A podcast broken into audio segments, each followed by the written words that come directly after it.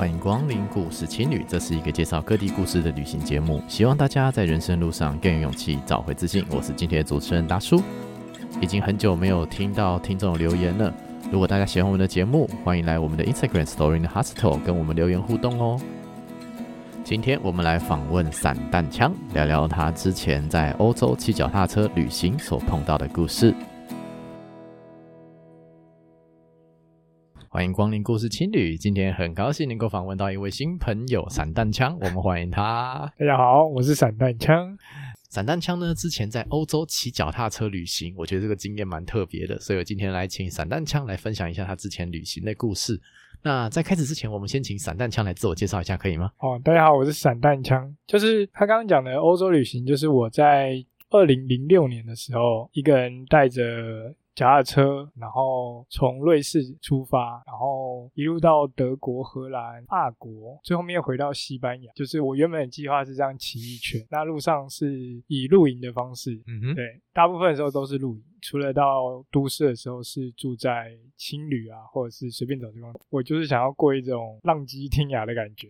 那我觉得咱们一步一步来好了。就是第一个问题就是为什么你会想要这么做？就是一个旅行有很多种方式嘛。我们在外面听故事，大多在欧洲旅行都是那种所谓留学生啊，然后周末去别的地方跑一跑啊，这种留学生的故事蛮多的。对，那你自己为什么会想用这种单车旅行呢？这个话其实是因为我在大学的时候，就是看到一些照片。嗯哼，那就看到他们是脚踏车后面带行李，然后骑在荒郊野外。但是我就觉得，哎，这件事情很有趣。然后因为我小时候就很喜欢去露营，嗯，那那时候就让我有个念头，就是那我也想要去世界各地露营看看。嗯哼，但因为如果说你要露营的话，你如果要坐车或什么，你就要背着背包。但通常露营区不会有公车道。嗯哼，那所以另外一个方法，你就是要租车。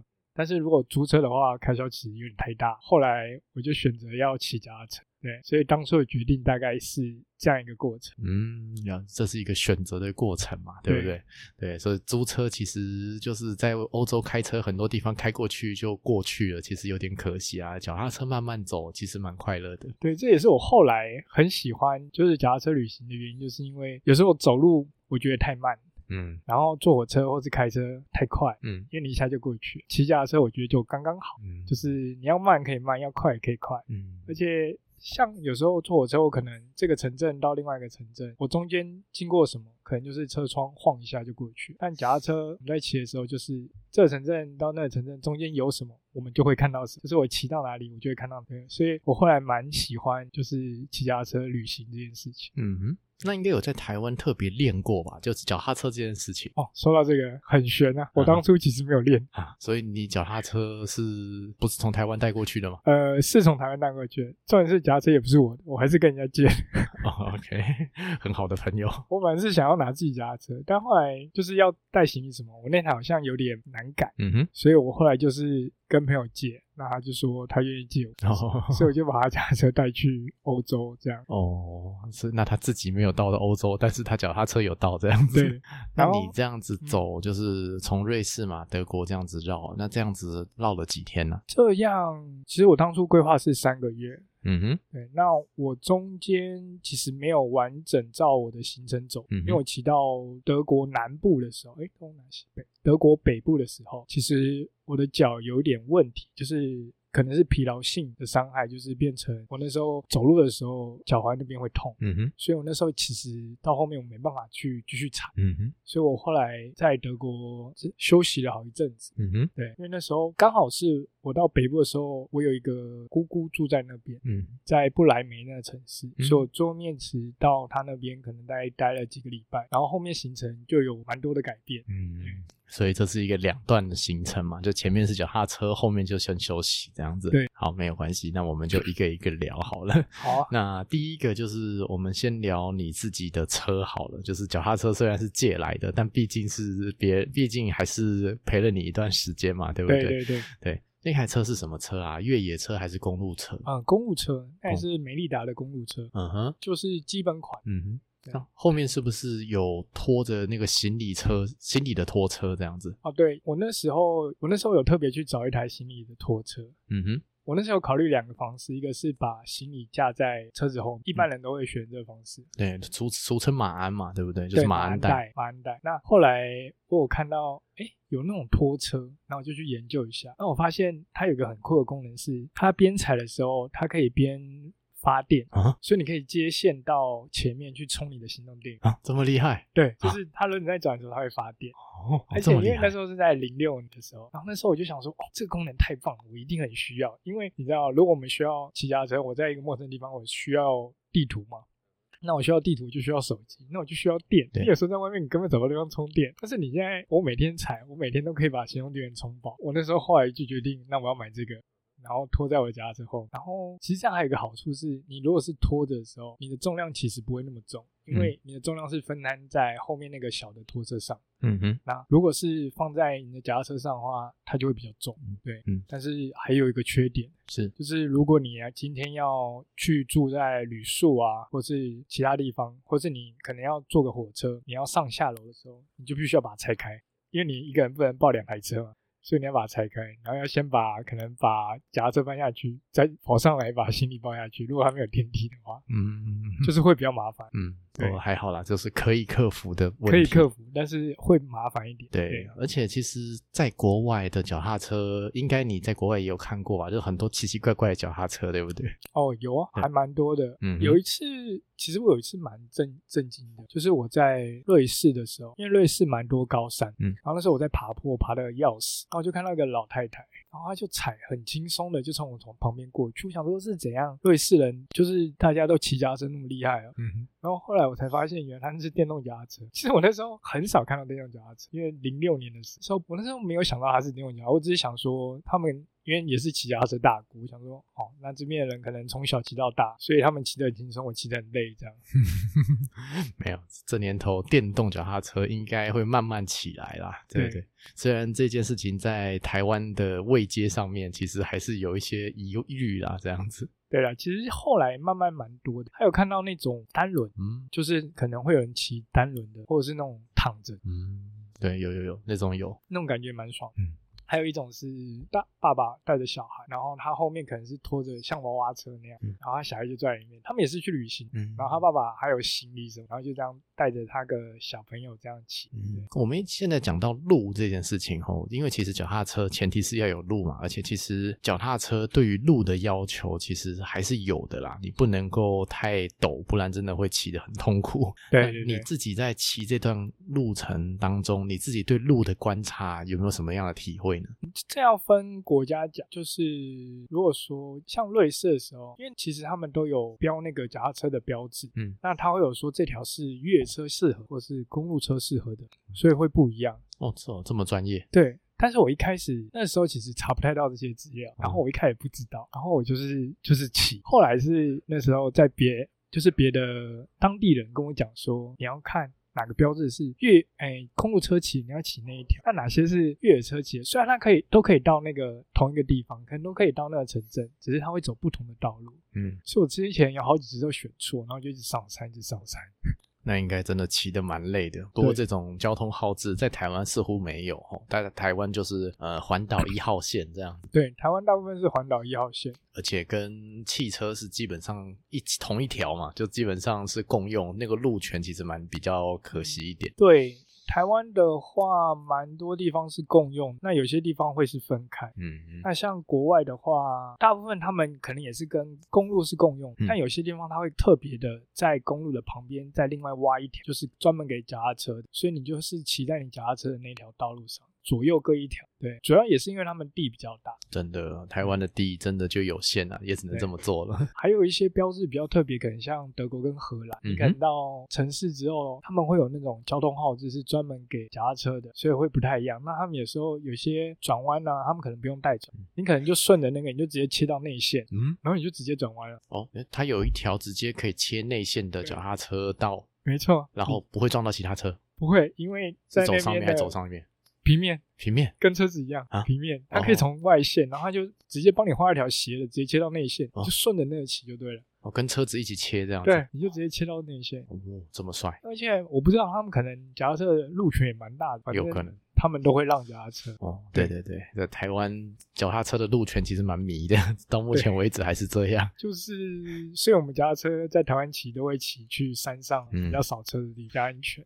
对啊，你说那种什么爸爸带着小孩那种亲子车那种，在台湾比较少见呐、啊，蛮比较少，我是比较少看到。对对对，那种通常可能中南部有机会啦，但是在北部地区真的比较少。这样，河滨公园搞不好会，嗯、但是应该蛮少。嗯哼，对啊。那你在这段骑车的过程中，有碰过各种地形嘛？对不对？有没有什么样觉得蛮有趣的地形？你觉得？对啊，不论是上坡还是下坡这样子。嗯。我觉得上坡让我蛮印象深刻的有一次，嗯，哦，也是在瑞士，也是在瑞士，因为瑞士的都是高山地形，然后有一次有一条坡就真的太陡，它大概四十五度、五十度吧，嗯、我骑到真的骑不下去，我就只好下来用牵，因为踩不动，嗯哼，太重了，太太重了，真的太重。然后还有一些地形是哦。有时候 Google 会骗人，那个时候那个年代的 Google 会骗人，或者说骑骑之后路就没，崩溃，对，崩溃，然后就变草原。然后我有一次就骑一骑之后，哎，奇怪，有路，然后骑骑，哎，奇怪，怎么没有路了？然后我看我后面前面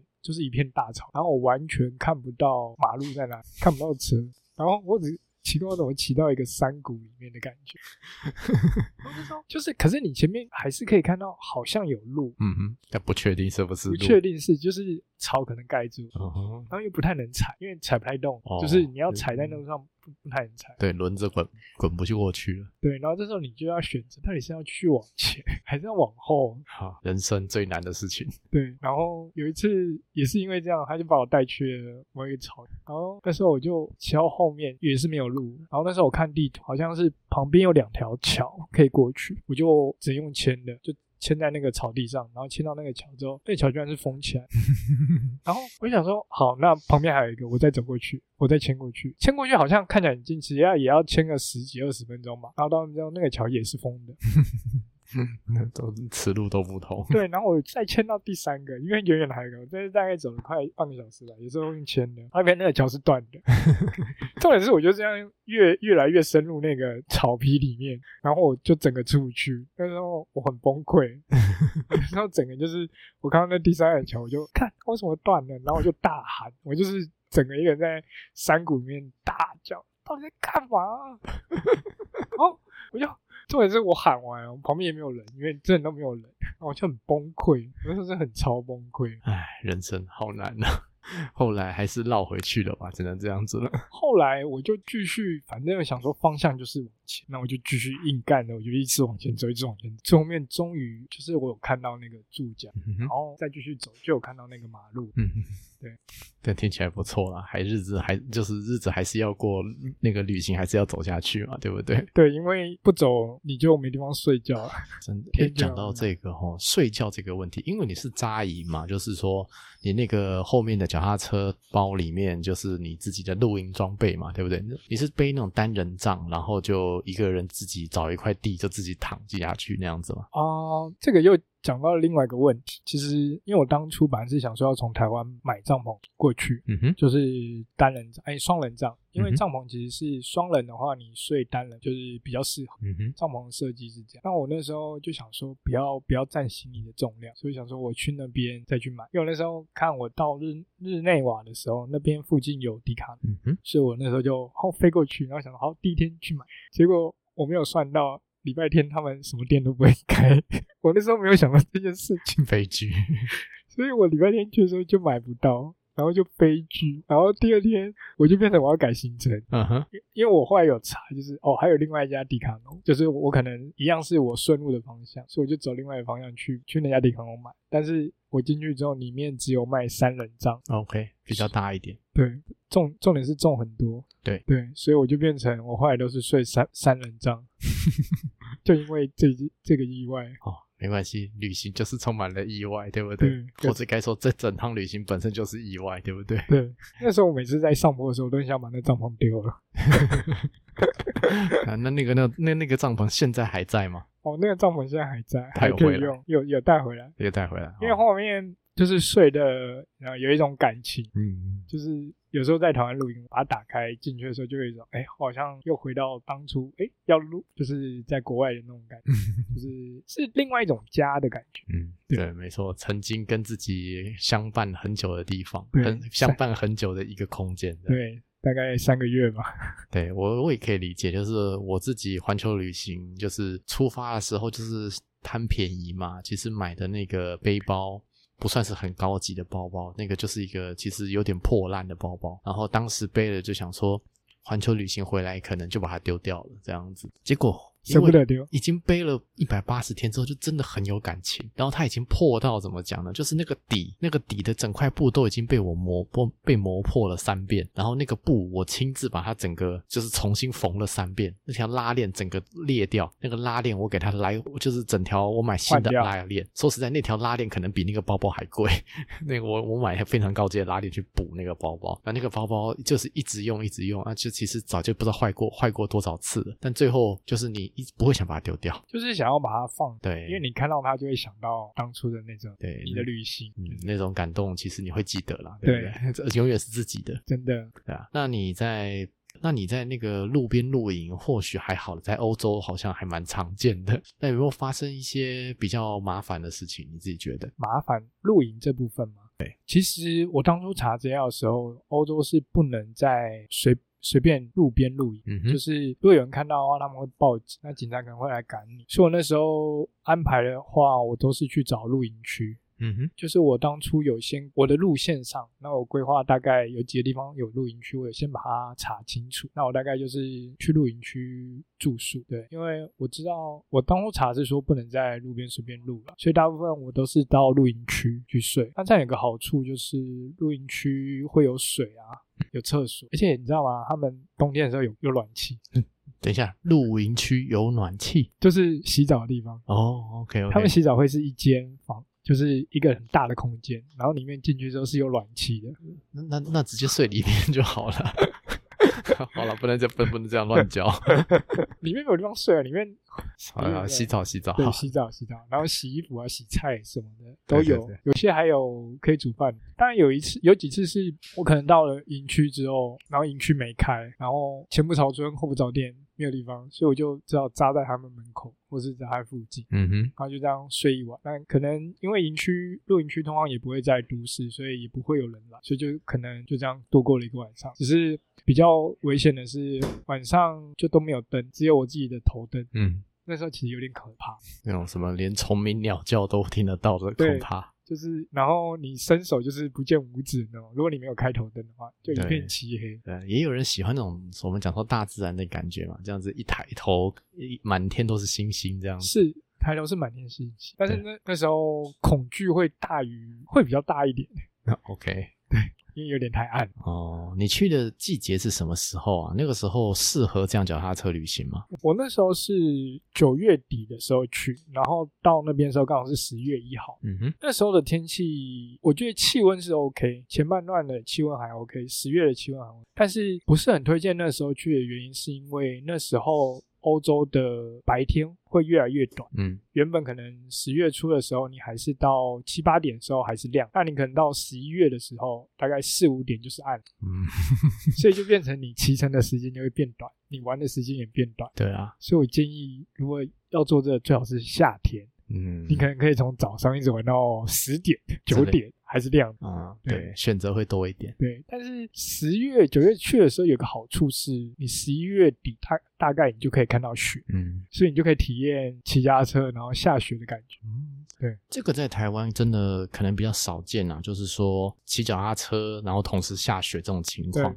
是要上雪链吗？还是什么样的方式才能够？还是有什么雪胎？是不是？呃，有雪胎，有雪胎可以换。但是我那时候也没有，那时候是长途旅行，所以我的轮胎是有宽一点，然后厚一点。嗯哼，有特别换过，就是比较耐。那、呃、其实下雪的时候，就是要稍微骑慢一点，不能骑太快，嗯，会比较容易滑。但其实下雪就跟下雨一样，因为它到地上，如果不是那种积雪很厚的，就其实就是湿湿的感觉。嗯，就其实跟下下雨是。嗯，对啊，骑到冰上比较可怕一点啊。就雪其实如果有点硬度，其实都还 OK 啦。对，因为其实一般的道路上它也不太会让结冰啊。对，都会撒盐呐。对对对，所以还好，嗯，倒是没有因为这样滑倒或是什么问题，嗯，只是一开始真的蛮兴奋，嗯，没有错，人生第一场雪感觉都会特别不一样，对啊，对啊，我我在国外之后，我跟人家聊说，我三十几岁了，我没有看过雪，然后呢，欧洲的朋友看到我说。啊、uh,，it's good, it's good for you。他们对于雪的情绪特别不一样。对，看腻了。对，没有错，他们觉得雪是很可恶的事情，很麻烦。真的。对。那你在开心？嗯，对，亚我们亚洲人会蛮开心，就是我们这种没看过雪的人会蛮开心的。就是那第一次下雪那天，我就喂下雪下雪，然后我刚刚很多，因为刚好下雪那次我是住在青年旅社，嗯哼，然后只有亚洲人很兴奋，欧洲那边的欧洲人或是白人就是没什么感觉，日常日常日常。对，那你在就骑脚踏车这个过程中嘛，对不对？那你有没有发生过什么特别印象深刻的事情？特别印象深刻，我觉得就是旅行常常发生一件事，就是会有陌生人收留你嘛。嗯，怎么说？人帅真好。不是不是，就是我以前看一些博客文章啊，就是可能哎他们去住陌生人的家，嗯，但是我想说这样安全吗？或什么？那我有一次就是骑车骑在一个很陡的斜坡。就我刚刚讲那个斜坡，就是我骑不动，然后我就在用牵的，然后这时候就有一个老先生，就是遛着狗，然后走过来问我说：“诶，你从哪里来？然后诶，你要到哪里去？”然后我说：“哦，我要到上面那个露营区。”他说：“哦，是哦，我也要，我也我我也住在上面。”那时候我第一个印象是想说：“哦，那他可能是他开 camping car 在那个那个营区。”然后说，那陪我一起走。嗯，我说好啊好啊。他说要帮你一起推吗？我说哦不用不用不用，因为他看起来大概我觉得六七十岁吧，头发都白。嗯哼。然后我们就这样一路闲聊走上去，然后走一走，然后他说哎，我家到了，你要不要进来喝个咖啡啊，或者是茶？去啊。为什么？哎，我我我以为他说他住上面是露营车，结果他是真的住在上面。然后我就进去，我说好啊。那时候其实我有点累。然后进去之后，因为其实那是我第一次去。陌生人家就是在国外，然后他开门进去，他就先走进去，然后进去的时候，我还先把门关起来，再打开，哦，没有反手 我那时候有点害怕，是，我就先确认，嗯，好，可以，那我再走进去，然后就在，他就煮了一些，呃。弄了热牛奶啊，然后面包给我吃，然后后来还弄了意大利面，对，然后就吃完，然后跟他闲。后来他老婆回来，然后他老婆回来之后看到我，他就说，他就跟他先生说，那时候他有讲说，你又从哪里带了一个人回来？我那时候有听到 again 哦，就想说，嗯，所以你不是第一个，对，我想，嗯，那时候我想说，那其他人呢？OK，对，我就，嗯，为什么？感觉有点紧张了。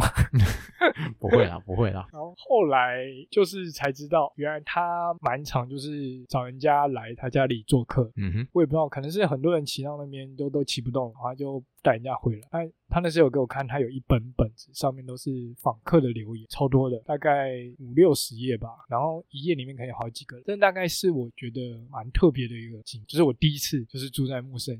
那之后有类似的事情发生过吗？你说在住在别人家吗？对啊，呃，有。后来还有一次是我骑车骑到一半爆胎，OK，然后我在路边。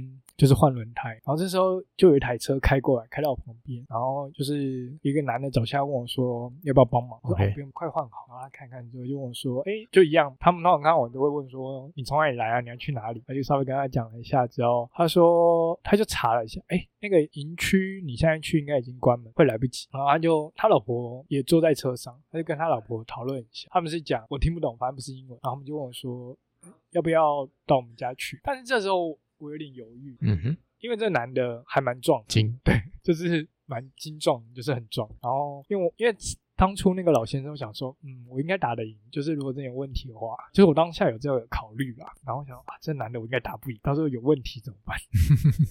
但后来他们还是，就是他们有跟我讲说他们家住哪啊，然后给我看他们地址啊，然后跟我讲很多，然后后来说好吧，然后我就他们他就帮我把脚踏车，我一说好，他就马上把我的脚踏车扛起来，然后放在他后车厢。哎，我想，哎，怎么那么快？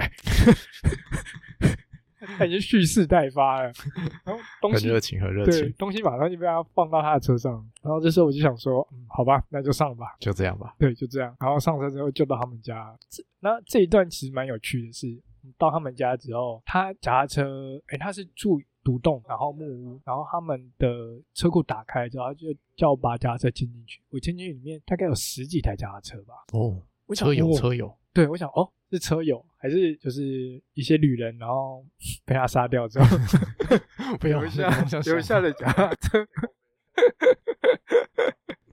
后来就是到他们家之后聊之后，才发现哦，他们是很爱骑脚踏车，那他们也很常骑脚踏车到亚洲旅行。嗯，那我刚刚说我来台湾，他一开始以为是泰国，嗯，对不对？外国人都会这样，正常。然后他们之前也很常去泰国，就是骑脚踏车，那也常常会住在别人家，所以他们看到我在换轮胎，就觉得我需要帮助，所以他们就主动问我这样。嗯，其实我觉得车友最能懂车友的心情了啊。这种我以前。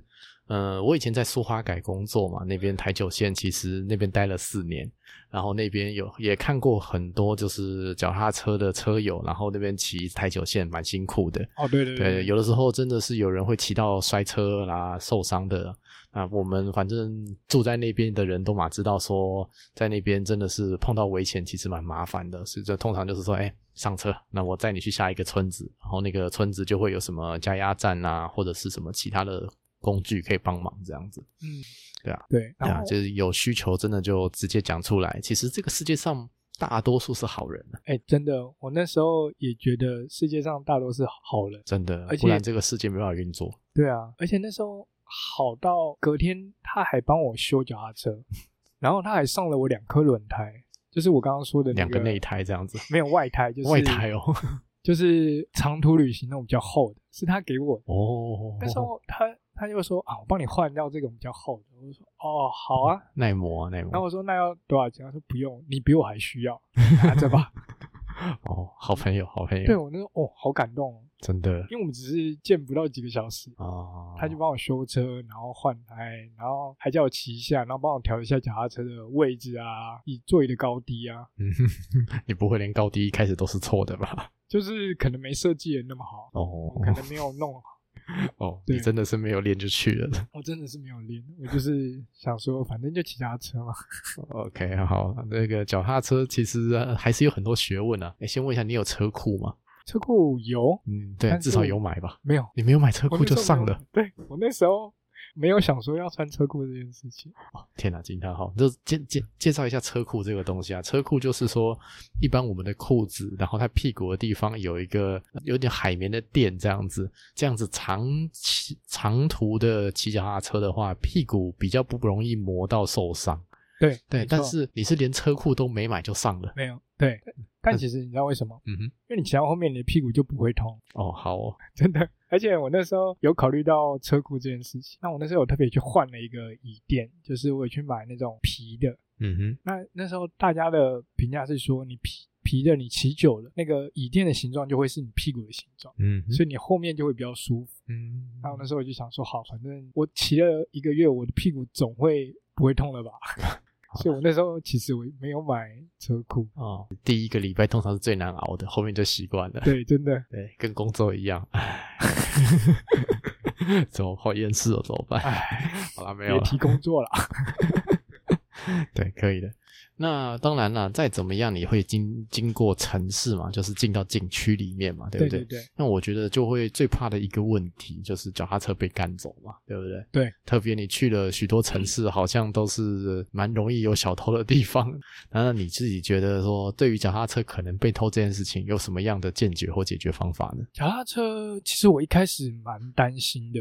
所以我到那边的时候，我就去买了一条很粗很粗的那种塑胶踏车。然后去他们的超市，那时候是家乐福，然后哦呦，他们脚踏车锁好粗哦，想那可能这边都要用那么粗的吧，所以我就买了一条。然后后来我就是前后轮都锁，然后每次要进去的时候，我连那个行李袋，就是我后面那个行李那个地方，我也会把它锁起来。但后来我渐渐发现，好像根本没要理我，所以我就把脚踏车锁住而已。我行李后来也不锁，对。然后我发现可能是看起来就是可能没什么太好偷吧，所以其实我一路上。脚踏车倒是没有被偷的问题。对，那到大城市的话，我大部分都是把车放在青年旅宿啊，或者是住宿的地方，那就也不会被偷，因为是放在里面。那在城市观光的时候，其实就是走路啊，或者是坐车。那如果是骑单车的话，我也是直接锁在路边，倒是没有被偷的感觉，就是没有遇到这件事情，还蛮庆幸。嗯哼，啊，嗯。荷兰吧，荷兰有很有机会脚踏车被赶走，不是吗？哦，有。我那时候到荷兰的时候，当地人跟我说：“哦，你要小心哦，这边你那条很粗的，就是说我买很粗的那六七八公分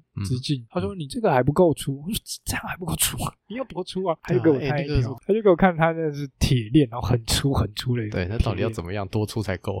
对，荷荷兰的话就是有可能被偷。OK，哦，大概失窃率非常高。当地人跟我讲，也是骑脚踏车，我在路上遇到了。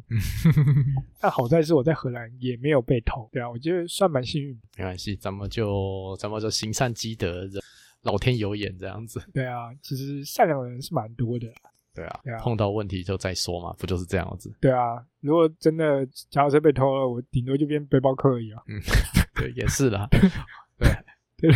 也只能这样。好，那你在这个脚踏车的旅行过程中，有没有因为脚踏车所以意外发现了一些什么事情？意外发现什么事情？有一次是我那时候要去德国南部去看很有名的那个天鹅堡。嗯哼，那那时候我有找附近那个露营区。嗯哼，那我因为脚踏车，所以才有办法骑到那个露营区嘛。因为那边其实也不会有交通车或是火车到那个地方。那我到那边之后，那个露营区特别的赞，我觉得一定要大家有机会的话，一定要尝试看看。因为它扎营的地方就在湖畔边，嗯，湖畔看过去是什么？对面就是天鹅堡。哦，那那个天鹅堡就是在湖中，是不是有那个倒影这样子？没有到，没有到，因为它其实天鹅堡蛮高的，在山上，所以你只是看到它在那个山壁上，然后是天鹅堡。嗯，但是就是那时候我就是帐篷拉开，就是天鹅堡在我的眼前，帅。帅，好爽，真的真的很爽，那个感觉真的不知道怎么形容，不是用钱买的，对，就是爽 对，没错，对，就缺个妹子，其他都有了，哎、啊，对，没有妹子跟着我一起骑，找不到这种人 啊，真的还是会碰到其他的车友吧，对不对？哦，有有有碰到车友，有没有碰到什么有趣的车友？哦，有一次蛮有趣的。那时候我是在一个露营区，也是露营区啦。那我进去之后，其实他们已经打烊，但是因为你知道打烊，它露营区通常就是那个像停车场那种栅门放下来嘛，一根杆子，那当然那个挡不了脚踏车。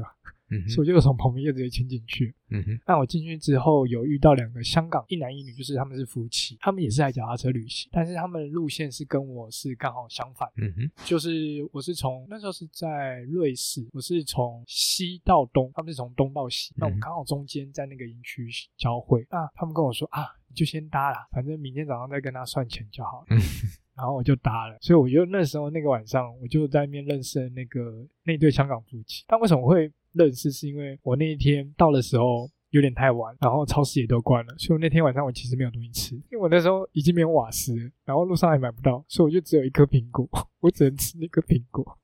然后后来就问他们有没有瓦斯或者什么，他们说没有，但是他们就跟我说啊，你跟我们一起吃好了，我们。刚去超市大采买，啊，买了很多。他们真的买很多，我们三个人其实吃不完。他们那两个人当初不知道为什么买那么多。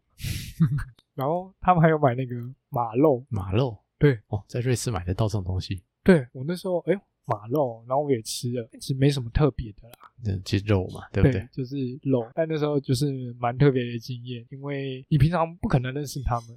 嗯，然后就刚好在露营区，诶，而且他们也是脚踏车旅行，然后就刚刚好认识。嗯，对啊，类似的经历我会碰到类似的人，真的，就是你可能在从事某一种活动，那你可能就比较高的机会会遇到从事相同活动的人。对啊，那你这样子一路走下去嘛，你自己觉得在有没有在哪些地方特别的不方便或是危险呢？不方便的话，就是因为你自己一个人，刚我说我可能拖车。假设我今天要坐火车，或者是我坐的地方是要上下楼之类的，那我就会比较麻烦。我一定要把脚踏车洗、拖车拆开。其实拆是蛮快，但是你就是要搬两趟。嗯，而且行李你知道，越多天之后越来越重，就什么东西都往后面塞，什么东西都往后面。后面我买什么啊？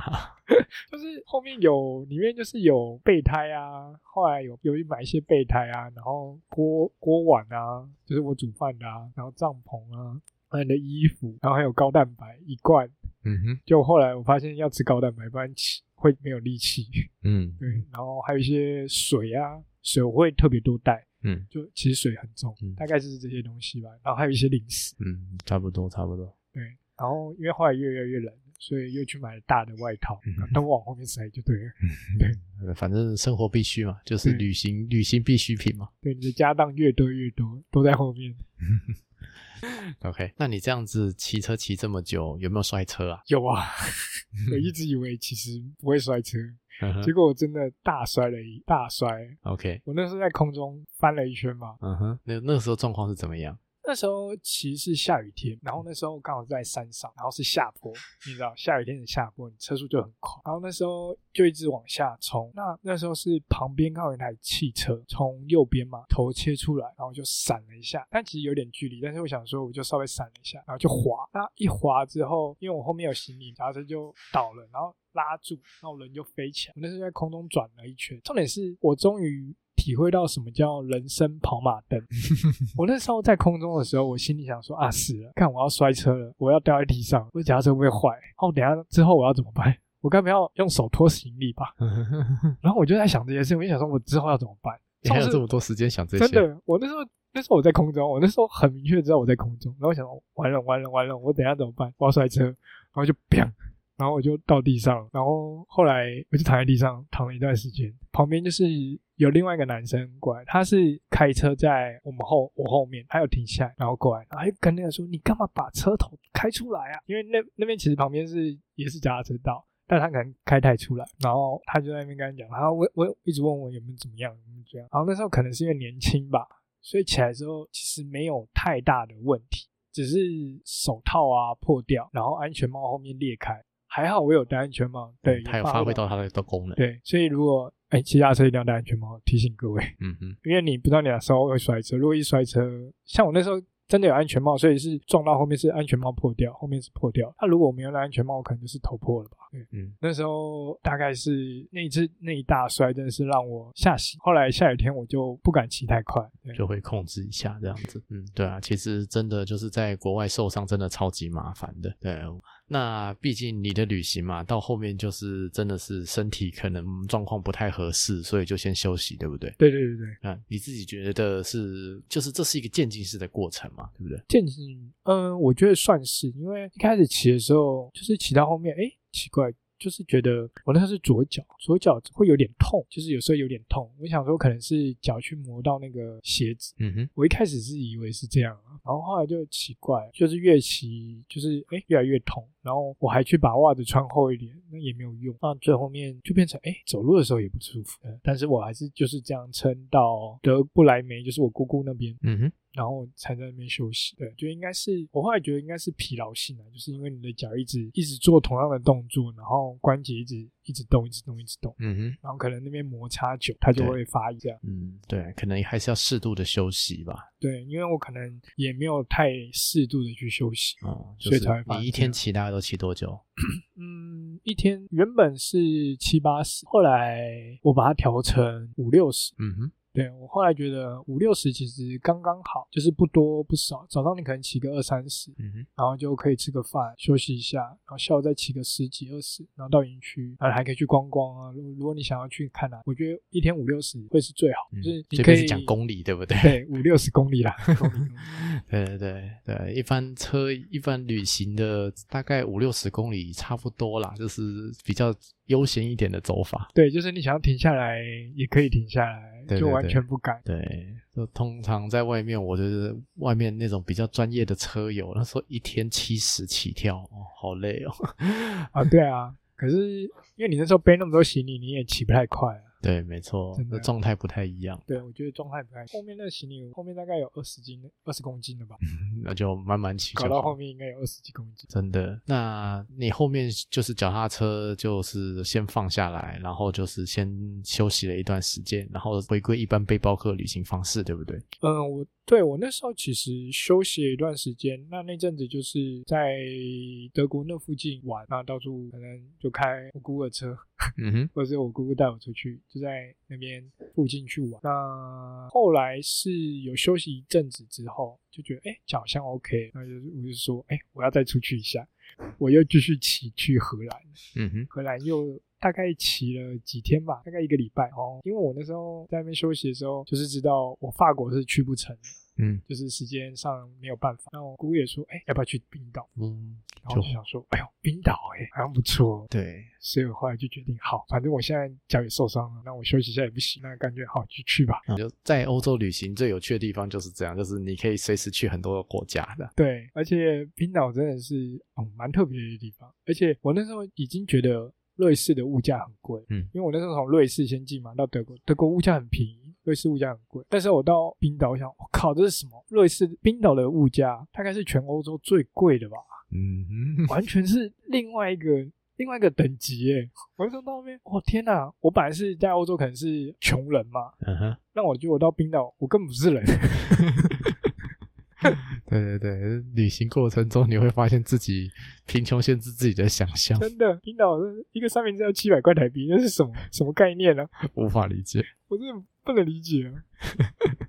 真的，如果在那边自己做自己卖三明治好了。对啊，超贵的，我真的，我的天啊，那边的消费水水平太高了。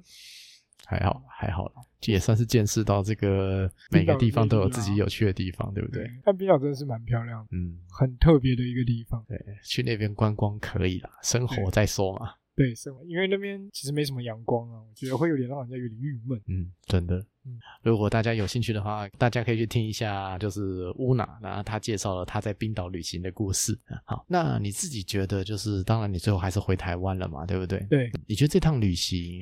还有这种旅行的方式，对你来说有没有什么样的启发或是改变？我觉得这个让我改变比较大，就是让我的生活习惯上有一些改变跟想法上。我就觉得去那边认识了一些人，看到一些事情，就发现人生好像不是只有工作，就是像以前我们小时候不是都被灌输一种啊。你就是现在读书，考个好大学，毕业，结婚，找个好工作，成家立业，生小孩，你的一生就是这样，这样就是完。但到那边之后，我就发现很多人其实他们工作跟生活，他们会保持一个平衡。嗯嗯，对。那这也是我回来之后，我就觉得，哎，其实生活好像蛮重要的。嗯哼，对，就会不会觉得说工作就是你的全部？当然，就是工作就是你生活的一个必须的东西，就是你要钱嘛，总是要需要一些钱，嗯哼，需要一些开销。那还有让我回来之后，我也变成说蛮喜欢骑脚车旅行，或者是变成会想要一直往户外跑。那后来的方式就会变成常常去露营，或者是去做一些挑战，可能山铁啊，或者是马拉松之类的。嗯哼，就会想说要把一些时间就是拖。托付在其他的事情上，应该说就是把自己的时间留给自己。对对，没错。对，这是一个在台湾比较需要学习的事情啊。对，就是觉得下班就是我应该要好好培养我自己，嗯、就是我自己的时间，我要做一些我想要做的事情。对啊，嗯，那那最近散弹枪这边也是在经营自己的 podcast 节目啊，对不对？好，对对对，对对，那么介绍一下自己的节目吧。好，我们节目叫一日火药。嗯哼，对，听名字可能听不出来我们是要录什么，其实我们。节目是想要录一些户外运动、户外活动。那节目上其实也不是要跟大家介绍一些很生硬的事情，就只是我们觉得在户外跑步啊，或者骑脚踏车，或是露营的时候，有发生一些很好笑的事情。这些可能就是我们平常用录影可能也没办法呈现。那我们就想说，要在节目上就是用讲跟大家分享一些我们觉得很锵、很好笑、很智障的事情。嗯。所以是一个户外活动为主题的节目，是吧？对，OK，好哦。那如果各位听众朋友有兴趣的话，可以去他们的节目里面看一看。那相关链接会放在资讯栏，给各位听众做一个参考。好好好，欢迎大家来。真的，好。那今天谢谢散弹枪的分享，也谢谢各位听众聆听，在这边跟各位听众说声再见喽，拜拜，拜拜。旅行其实不像工作，它本身并没有特别的目的，只是享受这个过程。其实人生也是一样，很多时候如果去追溯说到底做这些事情有什么目的的话，算到后面都蛮心酸的。但放平心态去享受这个过程，或许才是旅行和人生中最可贵的经验。希望今天的故事对大家有一些小小的启发。希望大家多在 Apple Podcast 上面留下五星评价，多订阅、多关注、多分享、多赞助，让更多人知道这个节目。祝福大家在人生的路上更有勇气，找回自信。这里是故事情侣，我们下一期节目再见，拜拜。